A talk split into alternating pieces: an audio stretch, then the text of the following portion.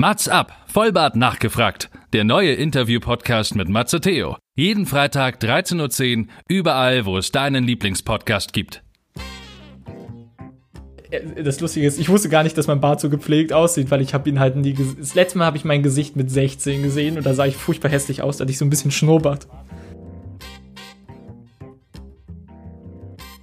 Der Auftritt lief auch gut und ich hatte dann so kurz vom Ende so das Gefühl gehabt, okay, du hast noch zwei Minuten, gehst jetzt runter und habe dann stattdessen äh, eine Idee, die ich seit einem halben Jahr irgendwie mit mir rumgetragen habe, die habe ich dann einfach ausprobiert und das ist äh, bis heute der beste Gag, den ich hatte.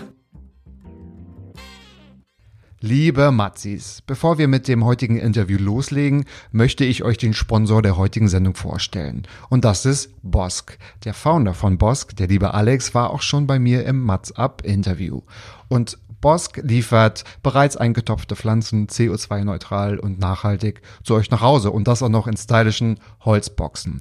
Also mit dem Codewort MATS wie MATS up könnt ihr nach wie vor 20% sparen. Also einfach auf boskplants.com gehen und im Checkout das Codewort MATZ, M-A-Z-Z eingeben und grandiose 20% sparen. Also, macht eure Wohnung hübsch, macht eure Wohnung grün, macht eure Ohren auf, denn es geht los. In diesem Sinne, Mats ab!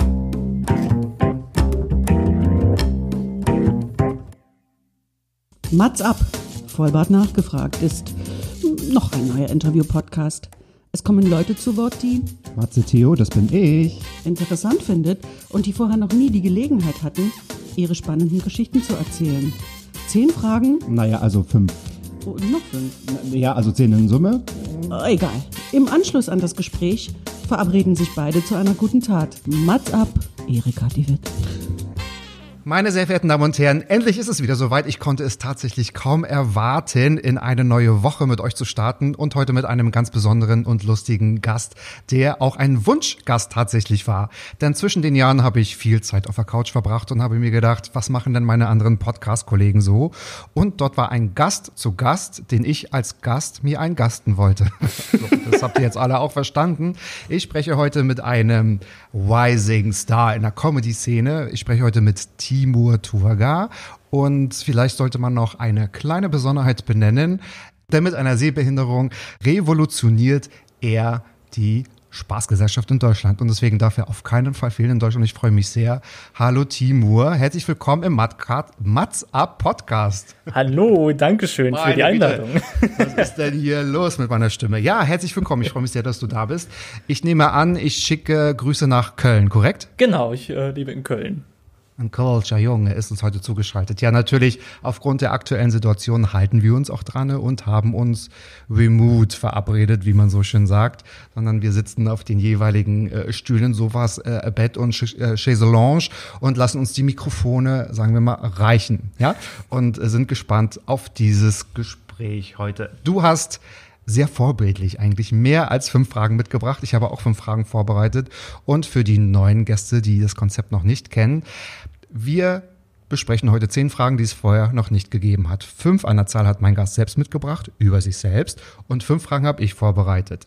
In der Hoffnung, dass diese Fragen noch nicht gestellt wurden.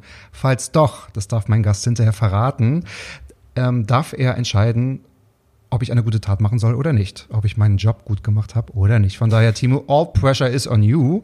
Und jetzt darfst du aber noch gerne ergänzen, was habe ich in meiner schussligen Vorrede, Ankündigung vergessen zu sagen. Stell dich gerne nochmal vor.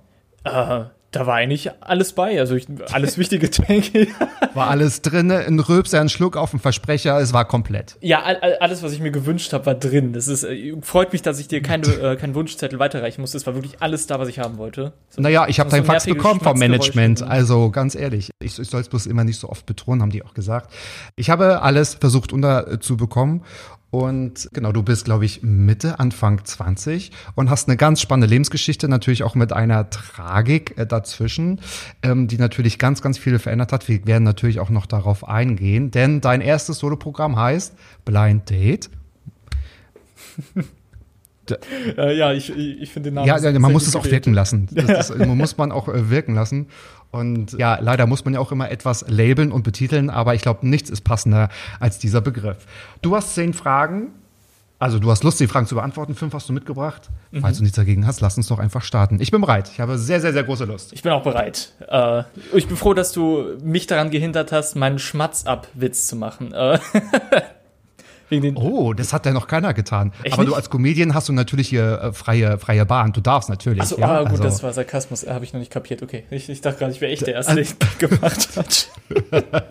Schmatz ab. Nee, also Schmatz ab. Wie würdest du. Nee, das hat äh, noch. Hat sich noch keiner getraut, wahrscheinlich. Achso, ah, okay, ich war der Erste, der so unverschämt war. Ja, es wird ja auch kategorisch alles, was, was mir nicht passt und so lange, es wird ja auch rausgeschnitten. Ich muss immer einen Sprechanteil von 80 Prozent haben, der Rest wird gecuttet auch. Egal, wie interessant interessant die Gäste halt sind. Nummer eins, was sagt deine Familie in der Türkei zu deinen Auftritten?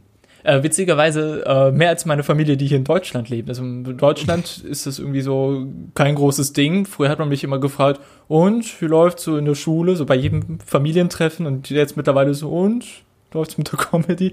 Und in der Türkei finden die das richtig cool und freuen sich, weil die mich ja doch eigentlich immer nur als sehr schüchternes Kind kannten. Also nicht viel gesprochen, nicht viel gesagt, äh, sehr zurückhaltend.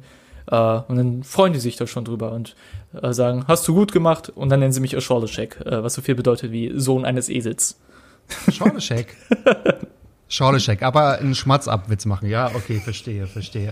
Du hast aber schon mal gesagt in einigen Interviews, aber auch in deinem Programm, du bist immer sehr schüchtern und sprichst ungerne Menschen an. Ist das so? Woher kommt das? Das weiß ich gar nicht. Das, also schüchtern war ich eigentlich schon immer. Also sehr zurückhaltend, nicht viel Selbstvertrauen. Also das war eigentlich bei mir schon immer so ich, ich mag ja auch dieses äh, Klischee von einem Comedian nicht, der sagt, ah ja, ich war ja schon immer so lustig und aufgedreht, ich war ja immer der Klassenclown. Ich mag dieses Klischee überhaupt nicht. Also es war bei mir zum Beispiel nie so. Ich war auch in meinem Freundeskreis nie der Witzige. Hm, okay, okay, Sie würden es wahrscheinlich auch alle sagen. Aber ich weiß gar nicht, stimmt das denn immer so zu? Ist wahrscheinlich auch etwas Koketterie, oder? Also Klassenclown und das Wichtige. Weil ich würde fast immer sagen, so die Comedians oder nicht Comedians, aber der Humor ist ja, also hilft ja auch ein bisschen den, die eigenen Schwächen zu überspielen oder die Unsicherheit zu verbergen? Weil das würde ich eher sehen. Das ist wahrscheinlich kein Klischee, vielleicht ist es auch die wahre Wahrheit, ich weiß es nicht. Ja, also, wahre Wahrheit war auch schön. So fühlt es sich halt auch an, also dass man viel Schmerz auch mit äh, Humor verarbeiten kann, dass man das so ein bisschen mit Humor filtert und äh, das dadurch so ein bisschen rauslässt, äh, weil diese positive Energie, die man dann halt vom Publikum zurückbekommt, halt sehr, sehr gut tut. Das heißt, man fühlt sich dann mit dem Problem gar nicht mehr alleine, wenn man dann andere dabei hat, die dann mit einem darüber lachen. Und das, äh, mhm. äh, das, das stärkt einen schon irgendwie. Das heißt, wie geht's dir nach Auftritten? Bist du da total ausgesaugt und, und leer? Also es ist so ein, äh, so schon. Strengt dich das an? Ja. Also gerade so bei längeren Auftritten, wenn man irgendwie sein Soloprogramm gespielt hat, dann hat man danach schon so eine Leere, weil das auch äh, also, so anstrengend war, aber man fühlt sich auch so total befreit irgendwie, weil man gerade äh, sich so viel von der Seele geredet hat, aber auch gleichzeitig äh, Menschen zum Lachen gebracht hat. Das, äh, das fühlt sich irgendwie gut an. Das man ist total okay. ausgepowert, aber fühlt sich auch sehr gut.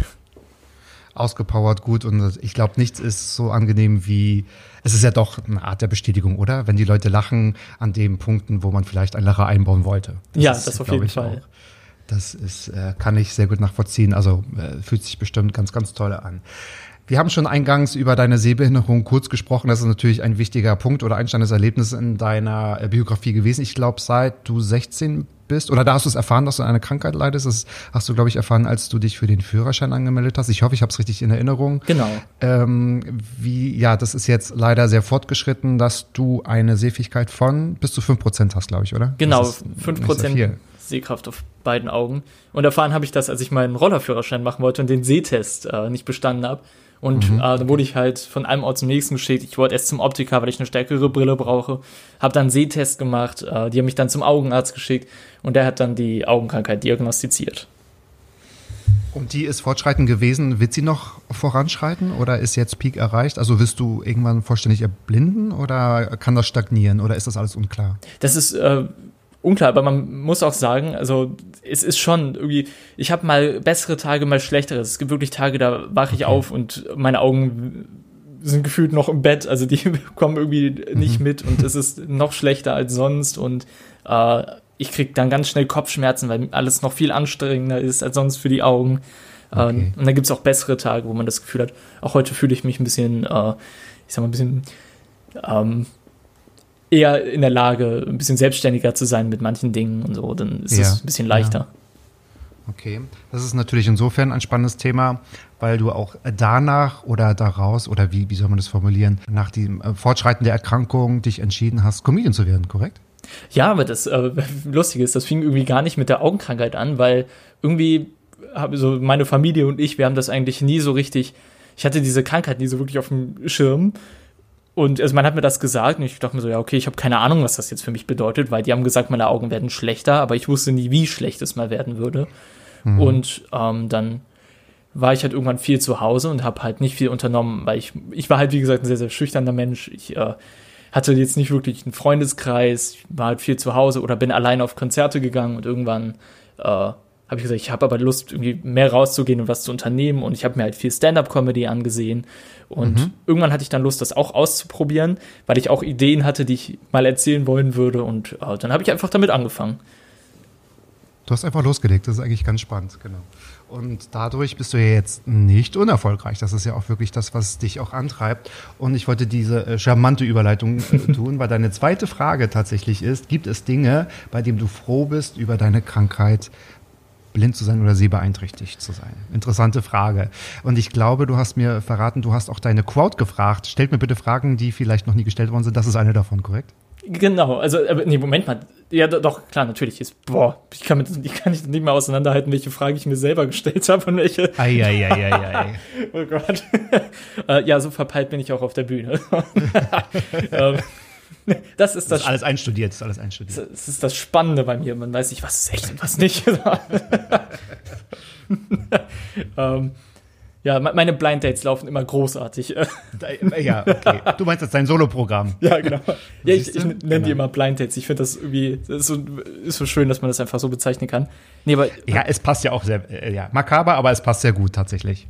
Was war jetzt die Frage? Ach ja, aber der Ding, bei dem ich froh bin, dass ich nicht mehr so gut sehe. Ähm, ich muss sagen, äh, also es gibt natürlich Dinge, die, die meine ich weniger ernst, wie wenn ich jetzt im Fitnessstudio bin und äh, in der Umkleide laufen halt alle nackt rum und ich, also ich weiß noch, mein Bruder, der hat halt immer so, so beschämt irgendwie immer weggeguckt, weil dem das unangenehm war und ich sitze da und gucke mich um und die wissen gar nicht, dass ich den nicht erkennen kann. Sowas finde ich dann ganz ei, lustig, aber auch äh, vielleicht ein paar ernstere Dinge wie, äh, was mich früher unglaublich aufgeregt hat, wenn ich irgendwo, weil ich gehe gerne spazieren und man hat irgendwie das Gefühl gehabt, man ist jetzt vielleicht ein bisschen weiter weg so von der Zivilisation äh, und man findet trotzdem noch irgendwo Müll oder so. So generell, wenn Menschen irgendwie Müll wegwerfen, das ist so, so ein, vielleicht jetzt nicht unbedingt eine Kleinigkeit, aber doch etwas, das mich dann sehr aufregt, was ich jetzt aber nicht mehr sehen kann. Und so, so generell Probleme ja, um mich herum, das, das, das nimmt stimmt. man nicht mehr wahr und sowas zieht okay. einen dann auch nicht mehr runter. Das stimmt. Also Berlin würde dir jetzt gefallen, sozusagen. ja, ich war ja in Berlin. Vor einem Jahr ja. war ich das letzte Mal in Berlin.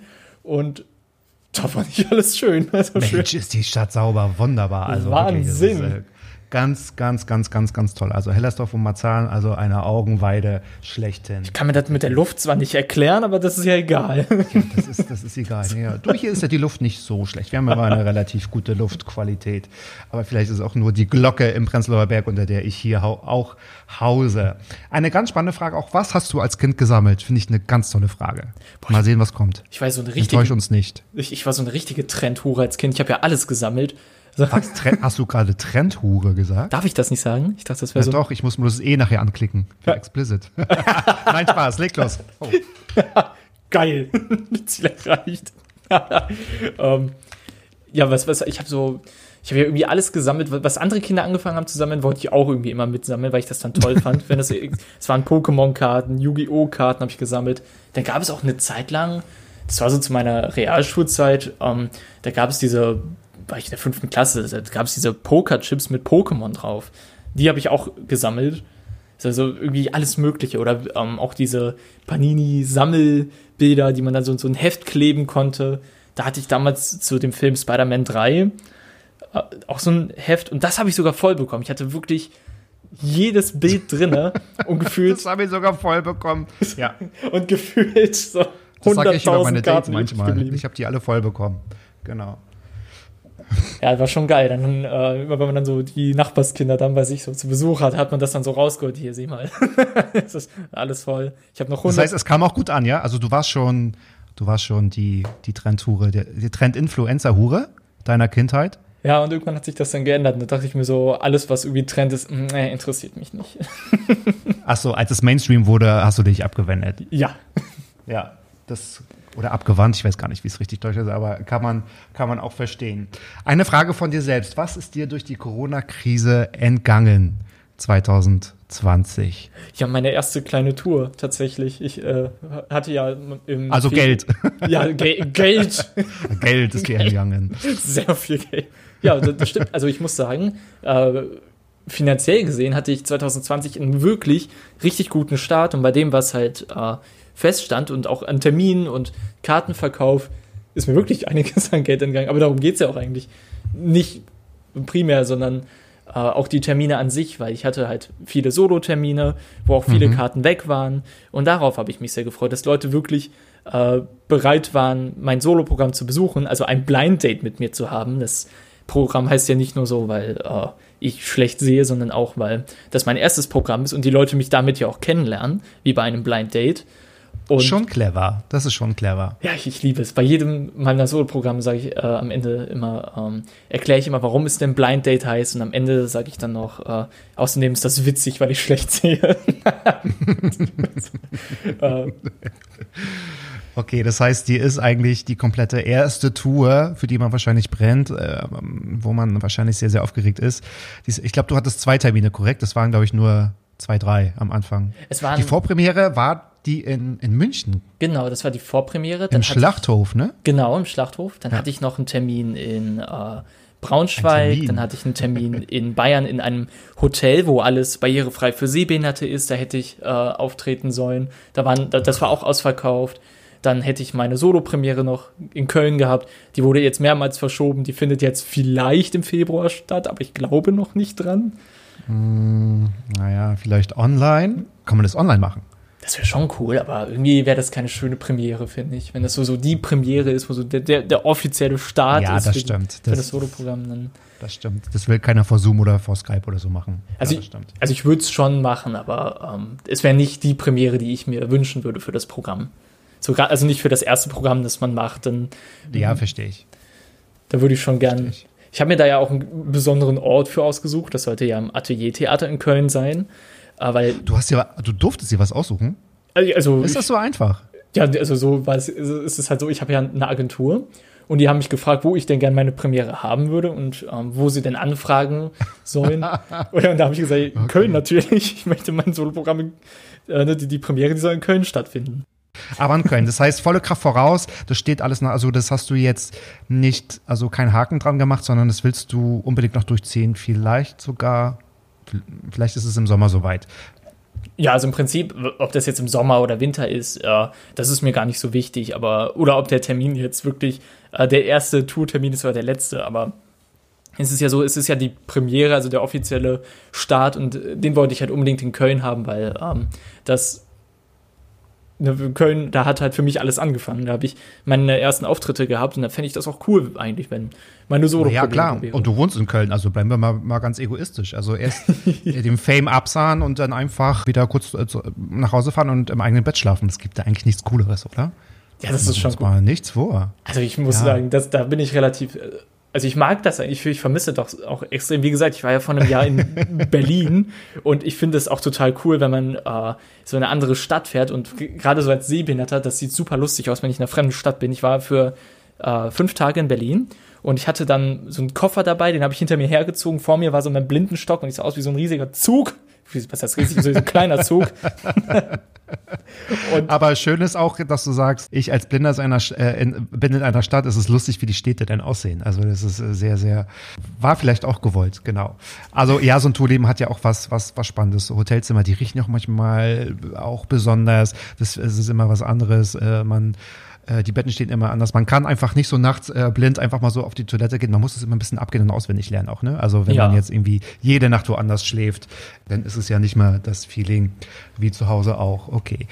Wer ein Gefühl dafür bekommen will, wie ein Soloprogramm von Timo Toga aussehen kann oder sich anhören kann auch, der darf das natürlich auch auf der Homepage nachverfolgen und äh, bei YouTube kann man auch die, die gleichen und viele weitere kurze Ausschnitte sehen auf deiner Facebook-Seite auch und auf deiner Instagram-Seite. Ich werde alles mal verlinken. Es lohnt sich wirklich und ich glaube, auf deiner Homepage sind die ersten neuneinhalb Minuten zu hören und zu sehen und die kann man da genießen. Es lohnt sich sehr. Liebe Leute, kauft auch die Tickets, es sei denn, du sagst, es ist schon alles ausverkauft. Aber kann ja nicht, wenn jetzt noch vieles in Planung ist. Nee, also Köln. Viele so Termine gibt es ja noch gar nicht jetzt. Also ist ja alles noch, die steht ja alles noch gar nicht fest. Ja, aber du, wenn hier die, die, die Folge rauskommt, dann wird das auch alles feststehen. Also dann ist wieder alles in Ordnung. äh, und äh, falls nicht, ich habe ganz viele Bekannte in Köln, dann komme ich mal vorbei und komme auch gerne zu deiner Premiere. Also ich hoffe, wir hoffen alle, dass sich das alles bald wieder auch regelt. Eine Frage, die habe ich die könnte mir auch selbst gestellt werden, aber ich bin ja immer nicht der Interviewte, sondern immer der Interviewer. Aber ich glaube, die kommt auch von einem, wie sagt man, sprichst du von Fans, von Followern. Dafür, dass du nicht so gut siehst, hast du aber einen sehr gepflegten Bart. da muss ich erst was, was sagen. machst du? Wer macht was und wie oft und äh, verrat uns dein Geheimnis. Also da muss ich sagen, erstmal äh, Dankeschön. ich wir war aber auch gleichzeitig. Oh, es war kein Kompliment von mir, das hat jetzt irgendeiner dein, dein, dein Follower. Achso, du willst deinem Follower danken. Ja, richtig. Diese eine Person, die das gesagt hat, okay. Ich finde zwar lustig, dass du das Dankeschön gerade abstauben möchtest, aber das war eigentlich nicht für dich. ja, schade einfach. Der Follower, der das geschrieben hat, kann mal auf mein Instagram-Profil gehen, dann vielleicht, ähm, ich habe auch einen ganz hervorragenden Bart, vielleicht kriege ich auch noch ein paar Tipps. Ja, aber das ist ja nicht so beeindruckend, weil du kannst ja sehen. Okay, dafür kann ich äh, viele andere Sachen mit. Nein, Spaß beiseite. Was, genau, also zum Beispiel Autofahren. Was tust du? Bartpflege, bitte. Leg los. Was tust du? Oder wie gehst du auch mit Komplimenten um? Weil das kannst du ja auch nicht so gut, habe ich mal gehört. Nee, kann ich gar nicht. Boah, ich finde das äh, ganz schlimm. Also es gibt da zwei Arten von Komplimente. Die einen finde ich irgendwie unnötig, sage ich mal, und die anderen, damit kann ich nicht umgehen, weil ich die nicht so annehmen kann. Einfach, das, wenn mir einer sagt, oh, du bist so tapfer, dann äh, sage ich ja, okay, mir bleibt ja so nichts anderes übrig. Tapfer. Das heißt, okay, was sind so andere Komplimente, die du für, also als dumm erachtest? Das ist eigentlich das Einzige. Es gibt irgendwie nicht viele Komplimente, die ich für, also die ich als dumm erachte, weil das im Prinzip will ja auch jeder mit einem Kompliment nur was Gutes tun. Deswegen finde ich das an sich ja nicht dumm. Mich stört das nur immer, weil das etwas ist, das ich nicht wirklich beeinflusse, sondern so, mir bleibt nichts anderes übrig. Ich muss weitermachen und dafür ein Kompliment zu bekommen, dass man etwas tut, was man tun muss, finde ich irgendwie immer doof. Aber wenn mir ja. jetzt einer sagt, oh, du bist so lustig, äh, gab es auch Leute, die gesagt haben, ähm, ich kannte dich vorher nicht und ich bin einfach blind in dein Solo-Programm gegangen und das hat mir so gut gefallen, dann freue ich mich immer riesig, aber habe auch gleichzeitig so dieses Problem, das anzunehmen, weil ich mir denke, ja, aber es gibt doch noch viel lustigere, jetzt wäre es besser dahin gegangen. Ah, aber damit machst du das ja auch kaputt ein bisschen, oder? Also äh, man kann es ja auch annehmen. Oder welches Kompliment konntest du denn zuletzt annehmen? boah, ich glaube, ich habe noch nie so wirklich, so wirklich angenommen. Also, dass, dass ich wirklich sage, okay, hätte ich nicht gedacht, Dankeschön. Also ich, ich bedanke mich ja grundsätzlich immer. Meine Gedanken, die behalte ich ja immer für mich mit dem, ja, es gibt ja noch lustigere als mich. Ähm, außer bei Freunden und Familie, da mache ich das schon. Sag so, ja, nee, ich finde das total kacke, was ich da gemacht habe. Ah, aber so vor anderen Leuten, die, die mir dann Kompliment schreiben oder so, sage ich immer vielen Dank. Äh, aber so wirklich annehmen kann ich ein Kompliment nicht. Also ich glaube, ich habe noch nie irgendwas angenommen und dann wirklich gedacht, okay, vielleicht hat die Person recht. Vielleicht sollte ich sagen, ja, okay, ich kann das. Es wird Zeit, dass du auf Tour gehst damit dir das ganz viele Leute sagen, damit du es auch endlich glaubst, weil ich denke, da ist ganz viel Wahres dran. Wir sind ein bisschen abgekommen. Oh ja. Ähm, es ging um Bartpflege. ein bisschen Mats ab, abgekommen, abgekommen. Wie sieht's aus mit der Bartpflege? Die Frage hat dir schließlich ja dein Lieblingsfollower gestellt. Ah, ich finde das so schön, dass wir, äh, das Lustige ist, ich wusste gar nicht, dass mein Bart so gepflegt aussieht, weil ich habe ihn halt nie das letzte Mal habe ich mein Gesicht mit 16 gesehen und da sah ich furchtbar hässlich aus, da hatte ich so ein bisschen Da gab es doch keinen Bartwuchs wahrscheinlich. Ja. und ich habe eine Zahnspange, ich glaube immer noch, dass ich eine habe. Also ich habe, aber es ist äh, halt in meinem Kopf. okay. Ach so, das heißt, du wirst also nie altern, weil du dich so mit 16 eingefroren hast als, als Spiegelbild. Das ist so dein, dein Status quo gerade, wie, wie du wirkst. Ja, okay. genau. Das fände ich, also ich weiß, ich habe lange Haare. Also wenn ich jetzt so hier an meinen Kopf greife, ich habe lange Haare, aber so in meinem Kopf habe ich halt immer noch so diesen Justin Bieber-Schnitt mit 16. Ah. Diese äh, Brille, die im Prinzip gar nicht mehr so viel bringt und die Zahnspange, obwohl ich auch spüre, also ich merke das ja, ich habe keine Zahnspange mehr. Aber irgendwie ist das Bild noch da. Und, dann, Und danach kamen die Dreadlocks, richtig? Haben Ja. auch mal gesehen. Ja, genau. Das, ich glaube, mit 17 oder Anfang 18 habe ich irgendwie so den Entschluss gefasst, ich will jetzt Dreadlocks haben. Dann habe ich mir die Haare wachsen lassen, habe mir Dreadlocks machen lassen. Ja, und äh, irgendwann hatte ich dann auch keine Lust mehr auf die Dreadlocks, die habe ich dann abrasiert. Und jetzt sind die Haare einfach nur lang. Jetzt sind sie einfach nur lang. Genau, die, die Seiten. Aber den Bart hast du schon bewusst. Oder hast du einfach wachsen lassen? Den Bart habe ich bewusst. Ich wollte auch eigentlich, äh, mit 16 hätte ich ja auch schon gerne irgendwie einen Vollbart gehabt, aber das, das ging halt nicht. Deswegen, Ich, ich war es ja noch nicht in. Obwohl bei dir, obwohl ich spreche gerade so, als ob's. Aber dieses Jahr noch gar nicht so lange her. Wenn ich dir sagen würde, also mit 16, da war das ja noch, äh, ja, nee, äh, anders. das ist ja. Äh, ach, können wir das Thema wechseln? So deine Bartipps. Falls noch irgendwelche Werbekampagnen offen stehen für deine Tour. Du musst auch ein bisschen für Sponsoren hier werben. Da kannst du vielleicht noch ein Bartöl abgreifen. Also, was, was tust du? Boah, das wäre der Hammer. Jetzt tatsächlich habe ich jetzt äh, von meinen Eltern ein Bartpflegeset geschenkt bekommen. Äh, wo- also wirklich, ich habe Bartöl hier, ich habe Bartwachs hier, ich habe so einen Kamm hier, damit äh, kämme ich meinen Bart jeden Tag und äh, ich habe noch, noch so ein Bartshampoo, das habe ich auch. Also eigentlich mache ich mittlerweile echt viel für meinen Bart. Deswegen freut mich, dass es das äh, wirklich gepflegt aussieht, weil ich kann ja eigentlich Siehste, nur mit dem Feedback arbeiten. Ich, gebe dir die richtigen Tipps. Du solltest wirklich nochmal mit deinem Management so richtig hart ins Gericht gehen, weil ich ziehe dir auch noch die Sponsoren hier an, äh, an Land. Das heißt, wie oft, also das, machst du täglich. Wer schneidet dein Bart? Ähm, normalerweise gehe ich zum Barbier, weil ich kann, also ich, ich könnte es vielleicht lernen, aber ich äh, traue mich das nicht so als Sehbehinderter, weil ich Angst habe, dass da irgendwas schief ist oder so und ich sehe total dämlich aus. Äh, normalerweise gehe ich zum Barbier. Im Moment hilft mir mein Vater damit. Weil ich es einfach, ich, traue mich da, ohne was sehen zu können, nicht selber dran. Ja, verstehe ich. Das, das kann ich verstehen. Okay, wer genau wissen will, wie es aussieht, liebe Leute, ihr könnt natürlich Timo Turger überall folgen und euch das Prachtpaket des Bartes anschauen. Wunderbar. Eine Frage, ich weiß noch gar nicht, wie, was ich von dieser Frage halten soll. Ich hoffe, du hast da vielleicht eine Antwort drauf. Auch eine Frage von deinen ganzen Followern. Warum bist du kein Tänzer geworden? Weißt du eigentlich, warum dir diese Frage gestellt wurde? Absolut keine Ahnung. Also ich muss auf der Bühne irgendwie einen Wahnsinns-Hüftschwung haben, wenn ich auf die Bühne komme. Keine Ahnung. So vielleicht sieht das aus. Äh, man kennt das doch irgendwie aus Sitcoms, wenn so ein Hausmeister mit so einem Besen tanzt. Ungefähr so muss das aussehen, wenn ich mit dem Blindenstock auf die Bühne komme. So keine. Vielleicht. Vielleicht. Es gibt ja immer einen Moment, wo, wo du sagst, oh, ich lege mal den Blindenstopp oder, oder, oder ich, ich, ich werfe ihn mal zur Seite. Vielleicht ist es dieser eine Moment. Oder ja, kann sein.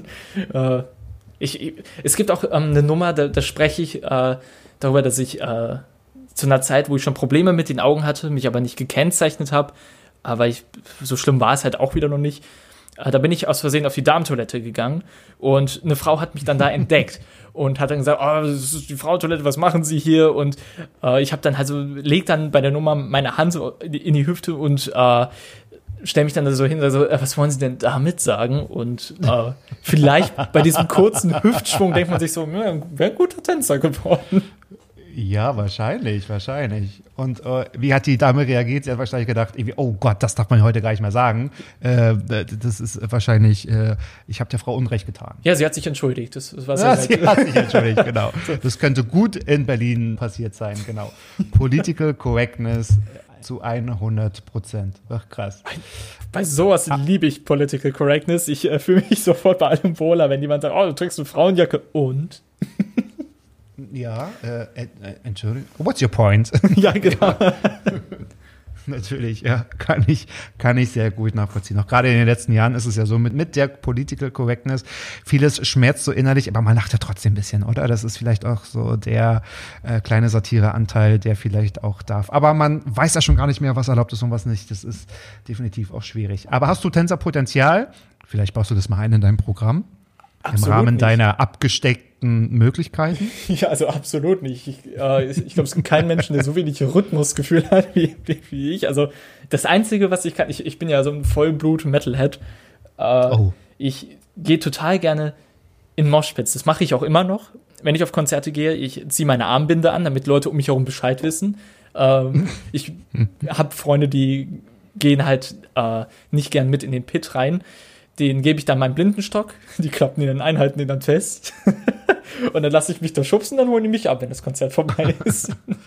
Wir müssen eventuell noch Einzelteile wieder zusammensammeln und so. Aber es heißt, sie müssen wahrscheinlich dich finden, oder? Weil bei so einem Heavy Metal Konzert, da wisst ihr ja wahrscheinlich, es ist wie beim Tauchen oder wenn man fast ertrinkt, dass man gar nicht mehr weiß, Gott, wo ist oben, wo ist unten, wo ist links und wo ist rechts. Das kommt, glaube ich, auf die Location an, wo das Konzert stattfindet. Wenn wir jetzt irgendwie so einen bestimmten Treffpunkt ausgemacht haben, der für mich jetzt nicht unmöglich zu erreichen ist, also wenn wir zum Beispiel. Ja, gut, aber ich könnte mir vorstellen, so eine, weiß ich nicht, 5.000 oder 10.000er Halle, Slipknot, ähm, du in der Mitte.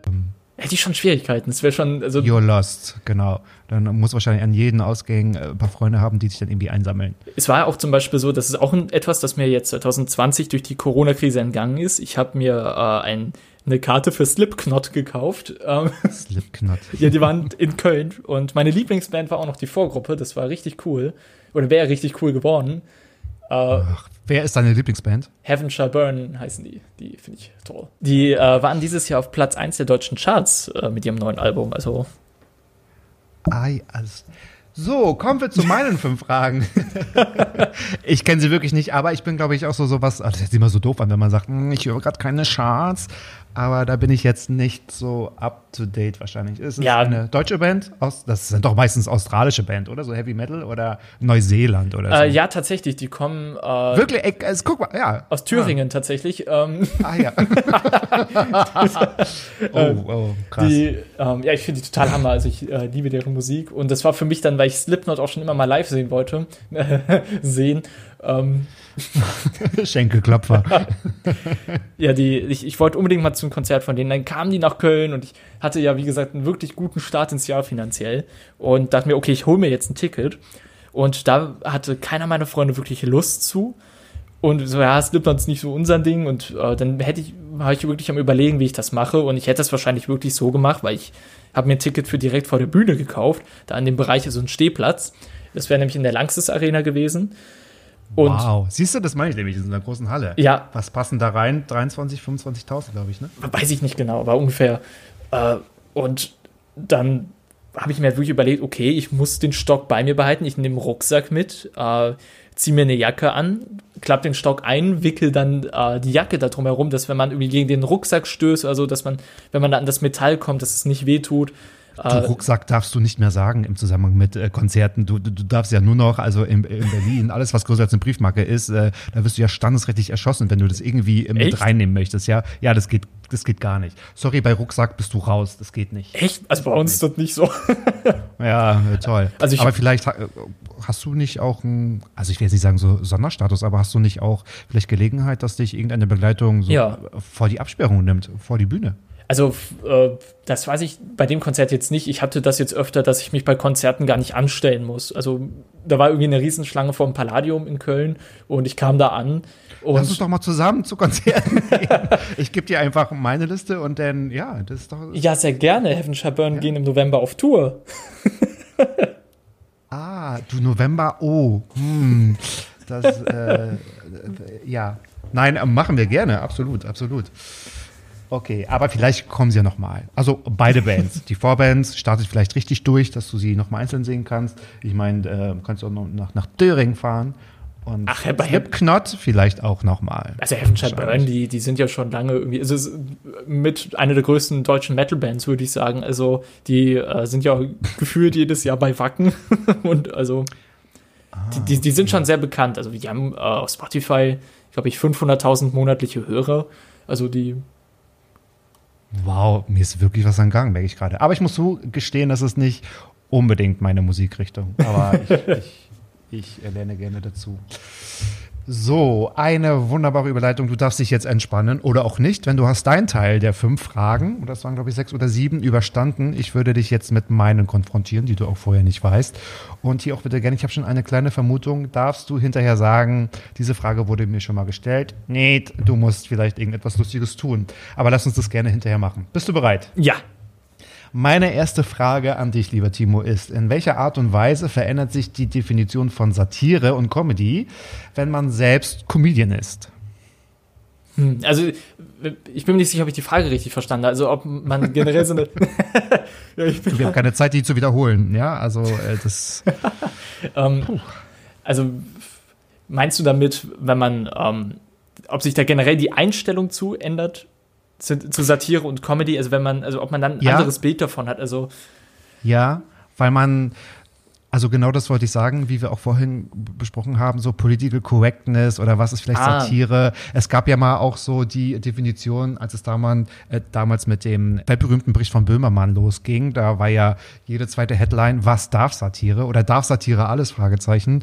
Die Frage ist, wenn man sich halt auch mit, mit, mit äh, Comedy äh, oder als Comedian sich damit auseinandersetzt, man, man überlegt sich ja Texte, man schreibt ja Texte und ich wollte da auch dahin gehen, weil ähm, du als ähm, sehbeeinträchtigter Mensch äh, darfst natürlich auch über andere Dinge lach, äh, lachen, über ähm, ja, welche Art von Krankheiten darf man nun überhaupt Witze machen? Also wie verändert sich vielleicht da das Verständnis bezüglich Satire oder Comedy? Ich weiß auch gar nicht, ob das zwei unterschiedliche Sachen sind oder ob das zusammengehört.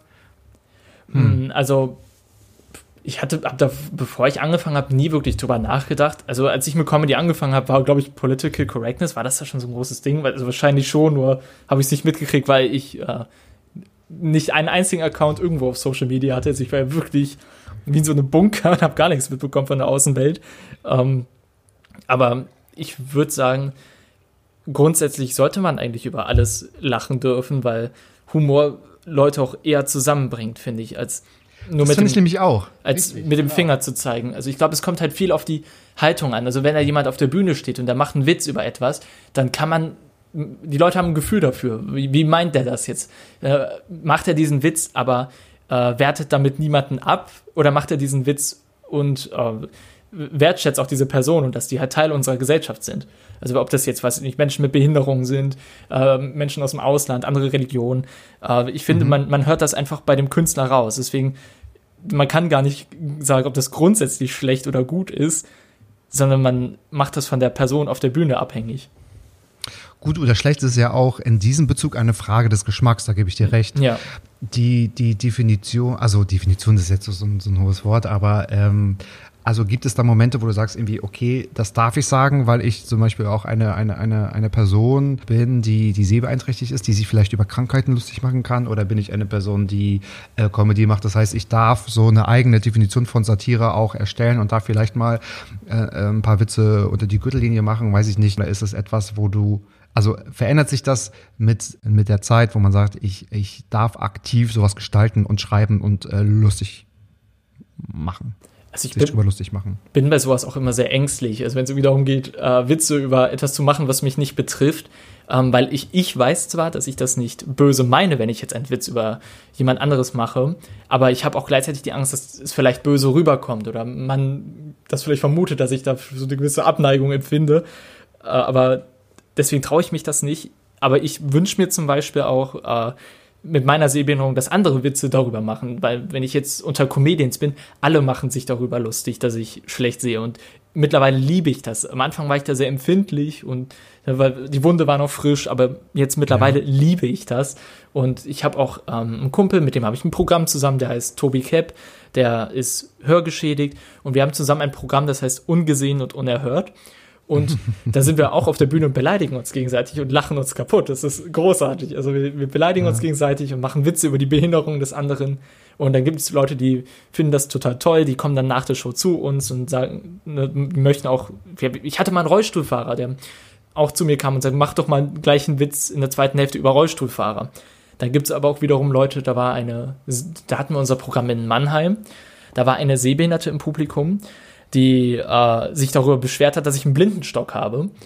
Und dann habe ich halt erstmal gefragt, warum. Und sie meinte dann, ja, ich äh, kenne mich hier sehr gut aus, ich brauche hier keinen Blindenstock, ich sehe weniger als du und laufe hier ohne Blindenstock rum. Und dann habe ich gesagt, wie äh, machst du das? Und so, ja, ich taste alles mit dem Fuß ab. Ich so, ja, aber so viel Zeit habe ich nicht. Und danach hat sie sich da auch noch hingestellt und gesagt, ja, ich finde ja von allen Behinderungen ist Blindsein am schlimmsten. Und dann, dann hat man halt solche Leute, die, keine Ahnung, da, da sowas Toxisches draus machen. Was soll man dazu auch antworten, oder? Was soll man denn daraus machen? Irgendwie ist es auch dann sehr, sehr, sehr, sehr, sehr unangenehm. Aber das war sowieso, also zu dem ersten Beispiel, was du gesagt hast, das ist mein Empfinden manchmal, dass Leute, die selbst betroffen sind und wenn man darüber einen Witz macht, dass die meist darüber lachen können und äh, eher andere sind, die sich darüber echauffieren. Ja, tatsächlich. Deswegen, ja, ja. D- Das habe ich auch oft Und- erlebt.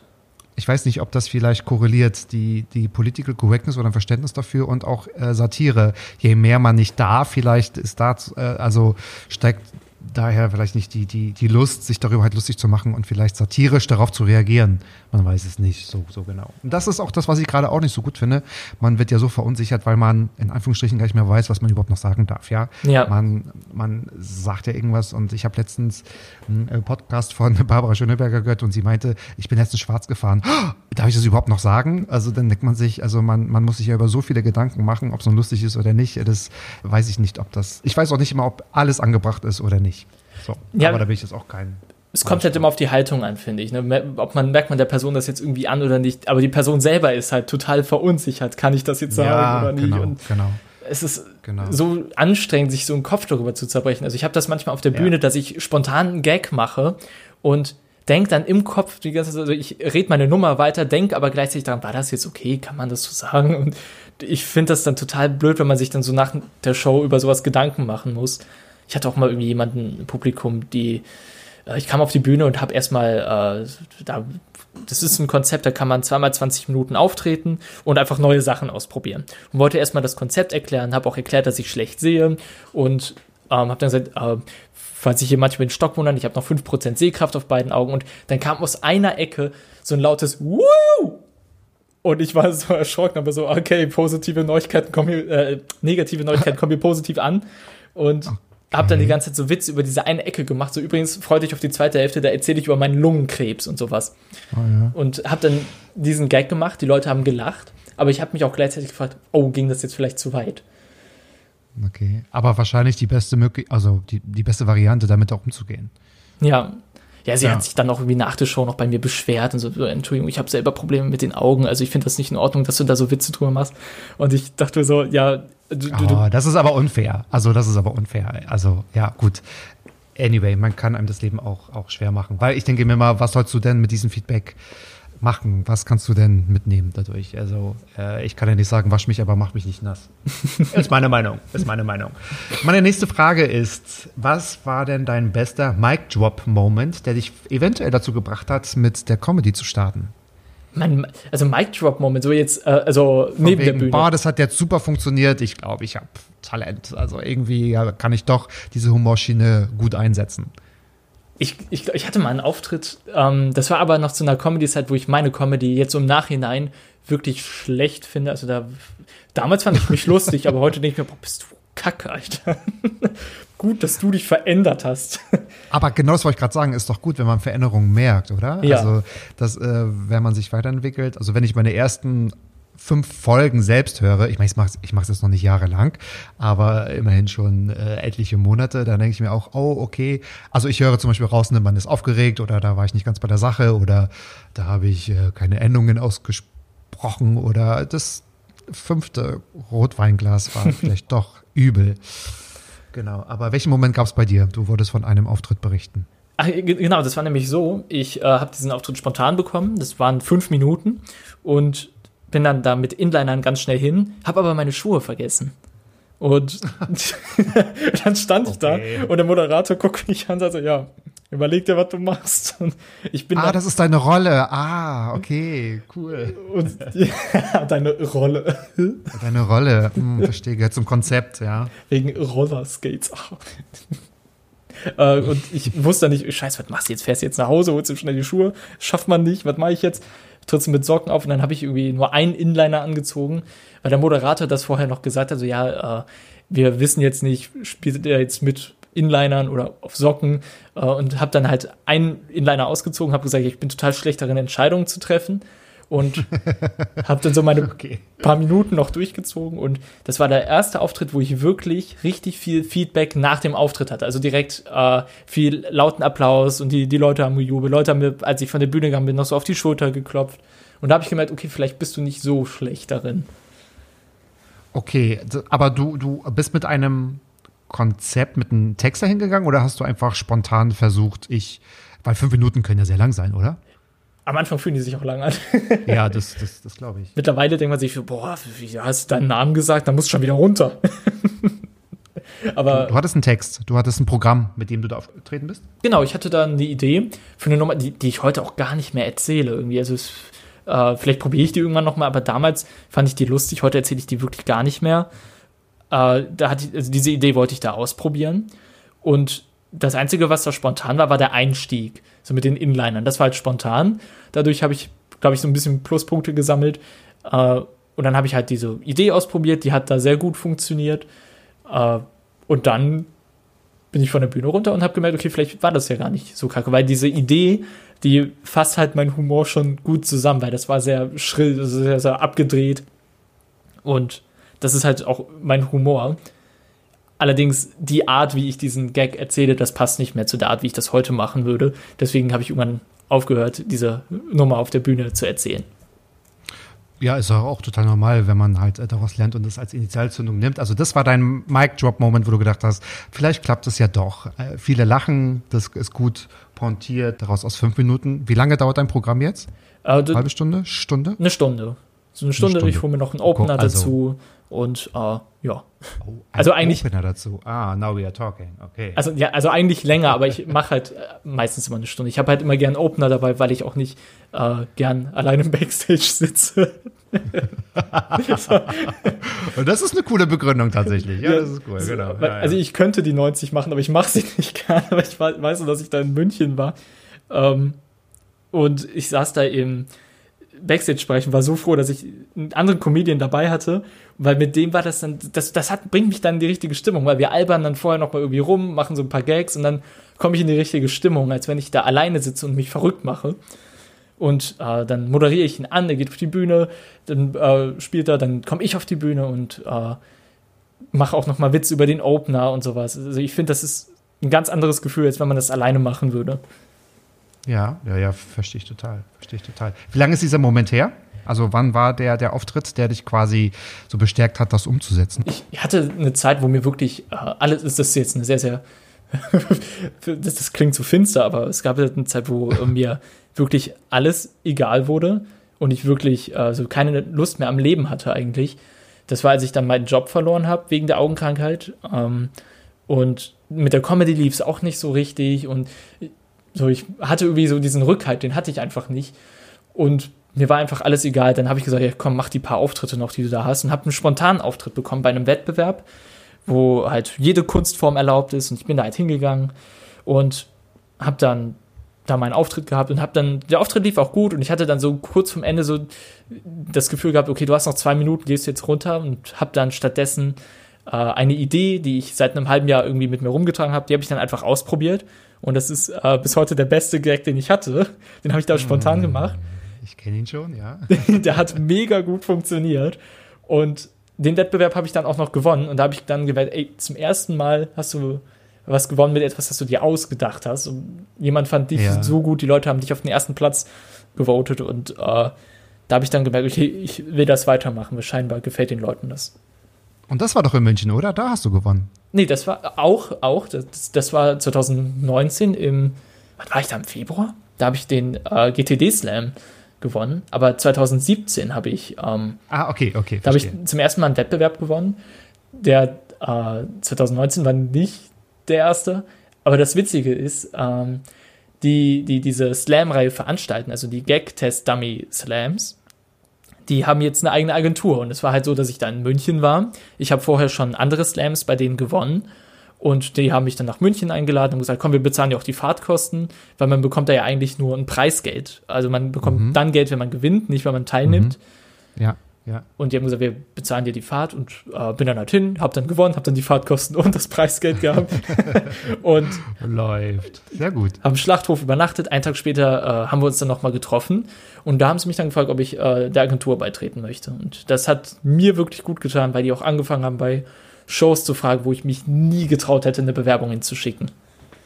Manches soll so sein oder kommt auf einen zu, Ja. wenn einem, weiß nicht, das Universum das einem vor die Tür legt. Tatsächlich auch.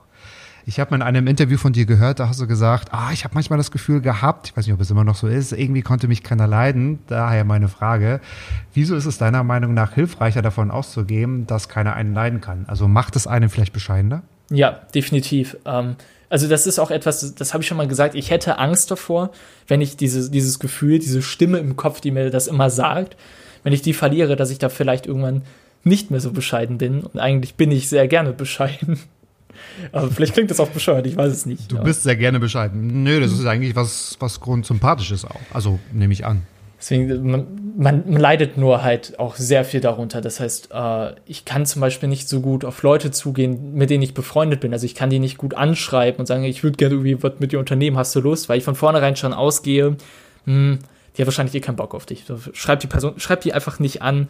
Ach, das heißt, bei Freunden fällt dir das schwer. Ja.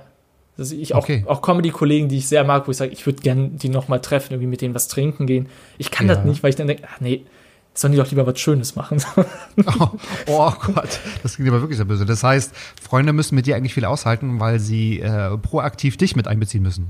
Ja, also wenn ich erstmal mit denen unterwegs bin, ist eigentlich alles ganz normal. Aber wenn jetzt äh, einer mit mir was unternehmen wollen würde, dann müsste man mich anschreiben. Es kommt wirklich selten vor, dass ich da jemanden anschreibe, äh, weil ich halt immer denke, die Person will das nicht. Und wenn ich dann angeschrieben werde, dann bin ich auf einmal so überglücklich und denke, oh, boah, cool, da will jemand was mit mir machen, boah, das freut mich. Okay. Das hält dann für so zwei Sekunden an, denke ich mir, ja, okay, aber vielleicht ist es ja auch Mitleid. Oh nein, nein, nein, nein, nein. Und, und die anderen denken sich, den musst du gar nicht erst fragen. Also der ist jetzt so abgehoben, der antwortet erst gar nicht, ja. Der will gar nichts mit uns zu tun haben, weil er sich nie meldet. Da, aber das also das äh, habe ich ja wirklich, wenn mir dann jemand schreibt und ich sehe so, also kann mir diese Nachricht ja schon ähm, sehen sie mal gut, aber man hat ja, sieht ja vorne auf dem Touchscreen dann schon so, so, so eine Nachricht, da tippe ich dann drauf und die wird mir dann vorgelesen. Das heißt, ich weiß schon, was in der Nachricht drin steht, aber äh, es wird noch gar nicht als gelesen angezeigt. Und dann bin ich erstmal so total happy und muss mich erstmal so ein bisschen äh, beruhigen und so, ey, beruhig dich erstmal. Und dann antwortest du, ja, gerne unternehme ich was mit dir. Ist kein Ding. Also, klar, ich habe Zeit, gerne. Aber innerlich bin ich so, oh mein Gott, oh mein Gott, oh mein Gott. Ja, Mama, Spaghetti passt. Bis gleich. und ich liebe Spaghetti. Übrigens auch eine Frage, die mir gestellt wurde. Was? Ob ich ein gutes äh, Nudelrezept kenne. Ah, ah, okay, aber wer kennt das nicht, oder? Also bei mir gibt es zumindest jeden Sonntag Pasta. In allen, in, in allen Varianten. Sehr, sehr gerne. Ein, ein gutes Pasta-Rezept. Aber okay, die Frage ist, glaube ich, keine exklusive, keine Frage, die sonst nicht gestellt wurde. Das heißt, kochst du gerne? Kannst du gut kochen? Äh, also abgesehen von Nudeln. Äh. abgesehen von Nudeln. Kannst du mehr warm machen als Nudeln? Äh, nicht so gut. Nee, tatsächlich nicht. Ich würde es aber gerne lernen. Das habe ich mir auch noch fest vorgenommen. Ich bin äh, kein, das, ich habe auch viel Problem mit der Feinmotorik. Also ich glaube, wenn ich jetzt wirklich irgendwas ja. äh, Aufwendigeres kochen würde, würde ich eine Ewigkeit dafür brauchen. Aber ich hätte richtig Bock, das mal zu machen.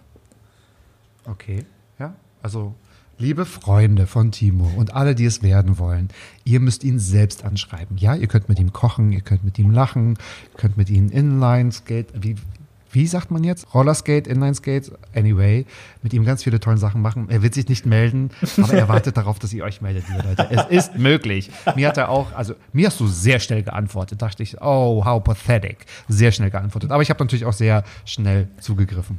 Ich habe dir geantwortet, bevor du auf Senden gedrückt hast. Bumm, war ich da natürlich. Oh, ja, hast du gleich erstmal genau die Agentur vorher geschickt mit den Anforderungen und dann hast du geantwortet. Aber ich habe mich sehr, sehr, sehr gefreut.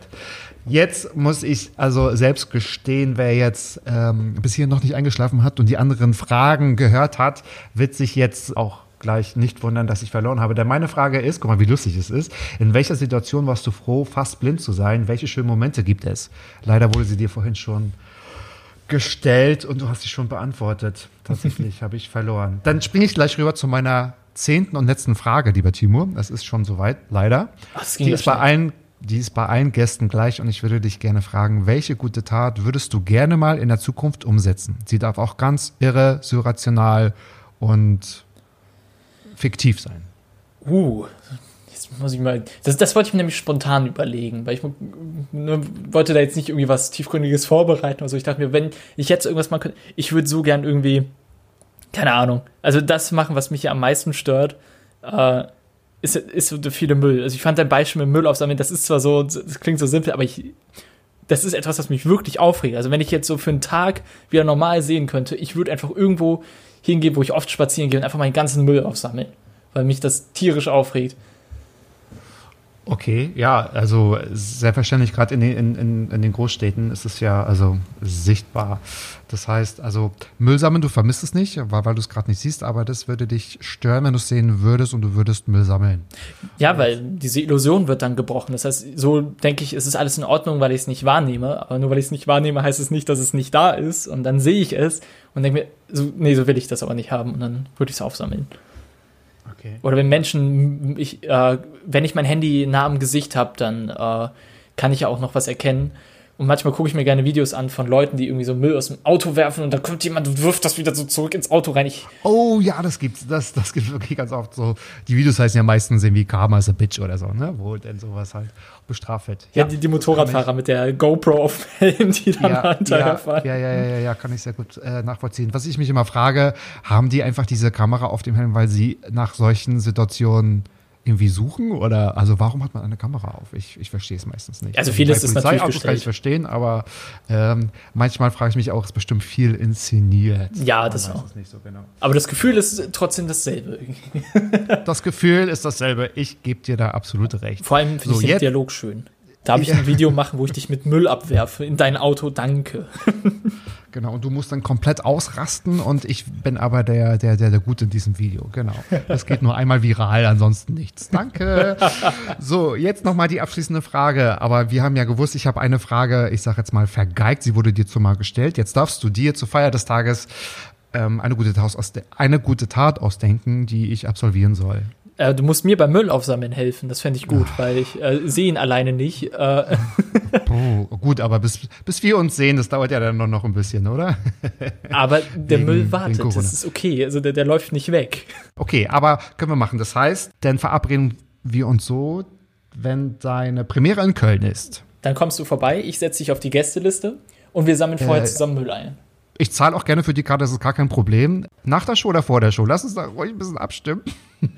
Das hatte ich gesagt vor der Show, oder? Vor der, ja, natürlich, vor der Show. Danach wird natürlich ordentlich gefeiert. Okay, denn äh, es war eine sehr merkwürdige Verabredung. Aber ich nehme sie gerne an. Das heißt, wir verabreden uns zum Müllsammeln in Köln. Ja, und jetzt Ja. habe ich wieder diesen Happy Moment. Ich habe eine Verabredung. Oh, gen genau. Äh, ich. Ach so, ich könnte ja sagen, wenn ich dich nicht treffen will, meldest dich dann einfach nochmal. Ja, kannst du mir das dann nochmal schicken? Genau. Äh, äh, fragst du nochmal nach, denn genau. Ja, das ist das Beste, was man tun kann, um mich loszuwerden. Mir sagen, dass ich mich melden soll. Melde dich. Anytime. Nein, gebongt. High Five virtuell, das machen wir. Wir sehen uns in Köln. Und liebe Leute, wenn das soweit ist, dann werdet ihr natürlich darüber informiert.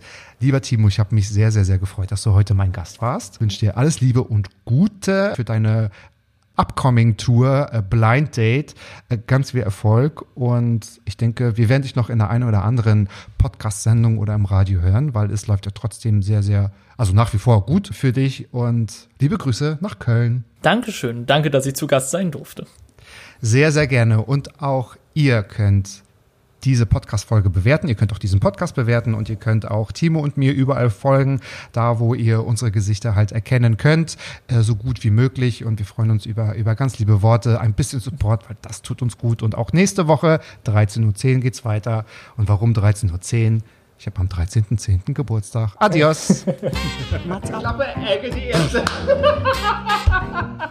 Palim, palim. So, Mann, du bist gefeuert.